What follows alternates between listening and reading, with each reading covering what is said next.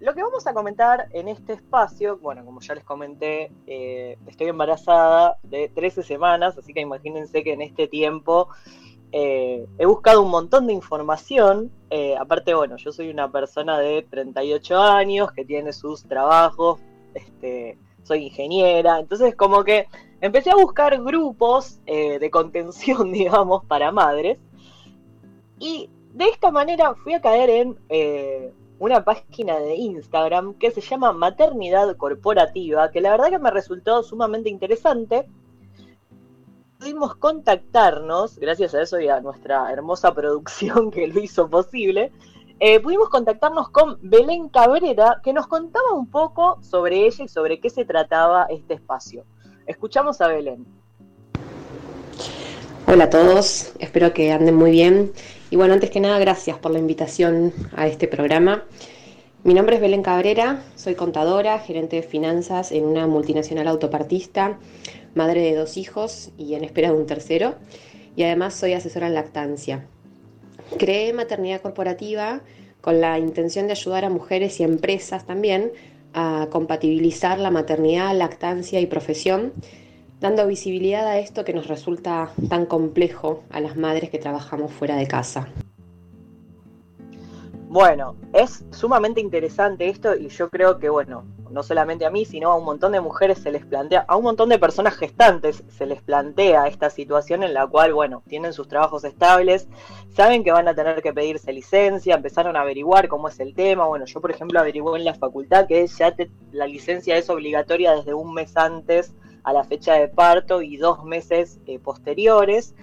Eh, y bueno, son tres meses en los que no vas a ir a trabajar, con lo cual dependiendo tu trabajo, obviamente que se te van a presentar un montón de eh, dudas y, y, situaciones en las que vas a querer tener la mayor contención posible. Con lo cual ahí me surgió otra pregunta que le hicimos a Belén, que justamente fue si hay grupos de contención de mamás corporativas y ella esto fue lo que nos respondió. Eh, es una muy linda pregunta, porque es algo que, tengo en mis planes, pero la realidad es que no existen grupos aún. Maternidad Corporativa tiene muy poquito tiempo, nació recién en febrero de este año, pero sí tienen toda la, libertad de contactarme, como ya muchas eh, a veces lo hacen, solo para pedir opinión, por ejemplo, de determinados temas relacionados con la temática. Y ya sea yo por privado o en los comentarios de los posteos, también entre las mujeres siempre nos damos mucho apoyo, que es la base para cualquier maternidad. Pero sí, próximamente haremos este tipo de grupos. Bueno, lo espero con ansias al grupo. este, pero no, no, realmente es algo que, uno eh, piensa, porque bueno, qué sé yo, yo por ejemplo tengo varios trabajos, no tengo uno solo, estudié ingeniería, o sea, no es que quiero dejar mi carrera por eh, ser madre, pero tampoco quería dejar de ser madre por mi carrera, entonces es un tema este de compatibilizar. Bueno, sé que hay muchas mujeres que me entienden. Vos, Martina, por ejemplo, ¿cuántos trabajos tenés? Sí, eh, cuatro.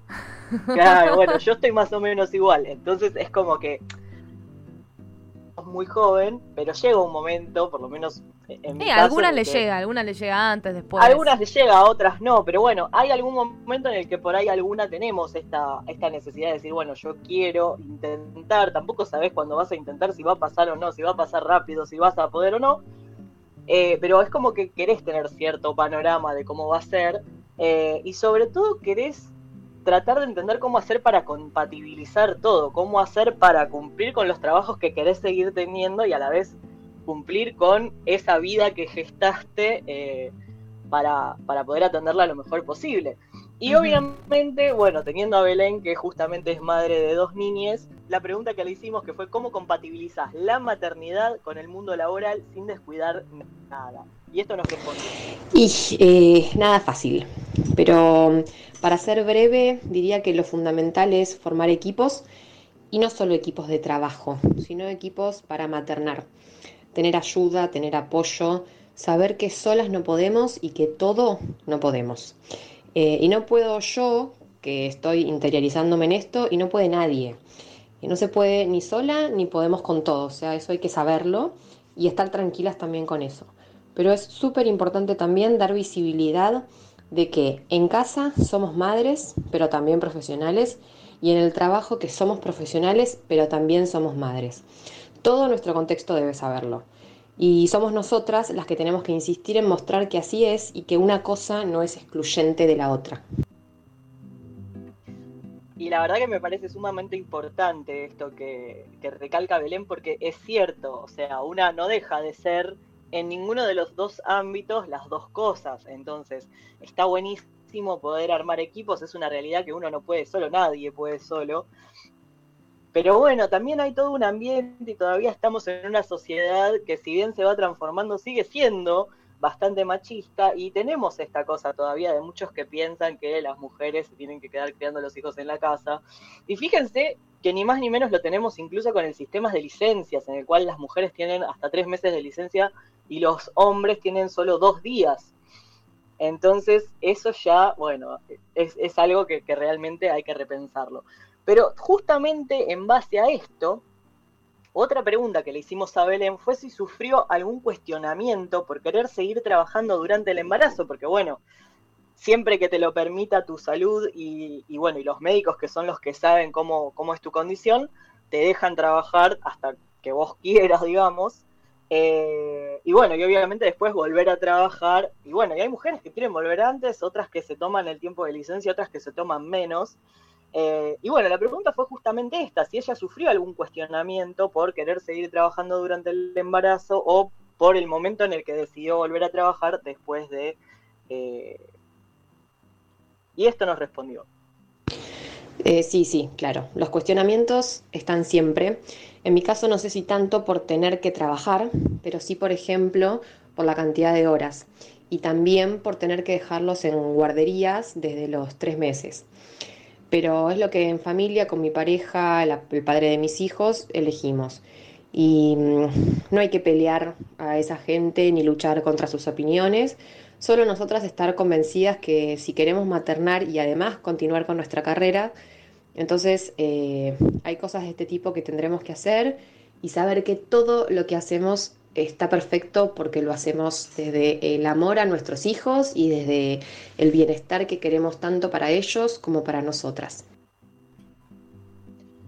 Bueno, y la pregunta que le hice a continuación, que le hicimos a continuación, y creo que esto muy delicado, porque, bueno, hace poco, Marti, hablábamos con vos y vos nos comentabas que en uno de tus trabajos, cuando hiciste la entrevista, te preguntaron si tenías planeado quedar embarazada. Sí, no era yo, era una anécdota que conté una amiga, pero sí, a una ah, bueno, a varias amigas en realidad, fue una pero conversación que habíamos tenido. de nosotras sí. podría estar en esa situación. Sí, sí. Eh, y bueno, y justamente le preguntamos esto, ¿no? Porque hay trabajos en los que por ahí no te preguntan, que por ahí nada, entras a trabajar y listo. ¿Y qué pasa en el momento en que vas e informás o llevas el certificado de embarazo? Uh -huh. O sea, hay lugares en los que te pueden llegar a hacer problemas, o sí. bueno, hay incluso situaciones en las que te, te, cambian de lugar de, bueno, ok, estás embarazada, entonces vas a seguir trabajando, pero te ponemos en este lugar en el que después no vas a llegar a nada de situaciones, ¿no?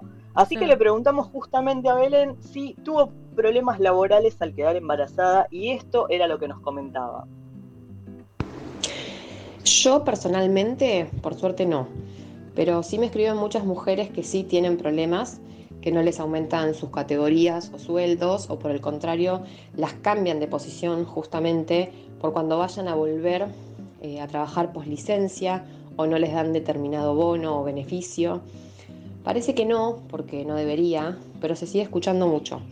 Por eso creo que maternidad corporativa tiene un amplio camino que recorrer en empresas y más aún cuando de por medio hay lactancias que desean ser continuadas y por limitaciones de las empresas no pueden ser así. Eso también suena incómodo e injusto para nosotras.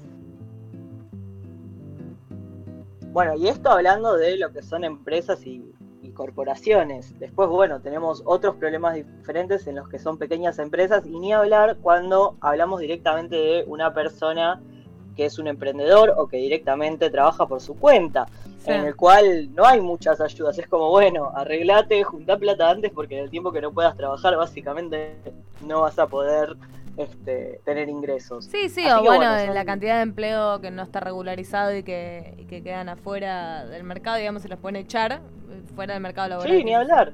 Bueno, yo te digo, por ejemplo, con las empleadas domésticas, pasó con muchas, ni siquiera con, tema embarazo, ¿eh? pero pasó con muchas que cuando empezó la pandemia, el hecho de este, no poder salir a trabajar, en cuanto se abrió un poco y eh, pudieron empezar a ir a lugares, o incluso antes de que se declarara la cuarentena estricta en el momento en el que simplemente se había declarado que bueno, las personas que podían trabajar desde sus casas, iban a tocar el timbre a las casas donde trabajaban y no les abrían la puerta. O sea, y ni siquiera es que les dijeron, no, mira, bueno, eh, te sigo pagando, pero anda tu... No, no, no, o sea, no estaban regularizadas porque muchas estaban trabajando y nunca las habían puesto, nunca las habían registrado.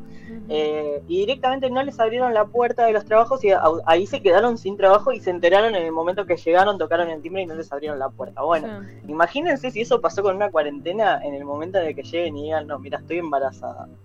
Sí, sí, un beso, ¿no? Así son. Sí, sí, totalmente. Este, así que bueno, bueno, esta fue la hermosa charla que tuvimos con Belén y por último nos dejó una reflexión final que fue la siguiente.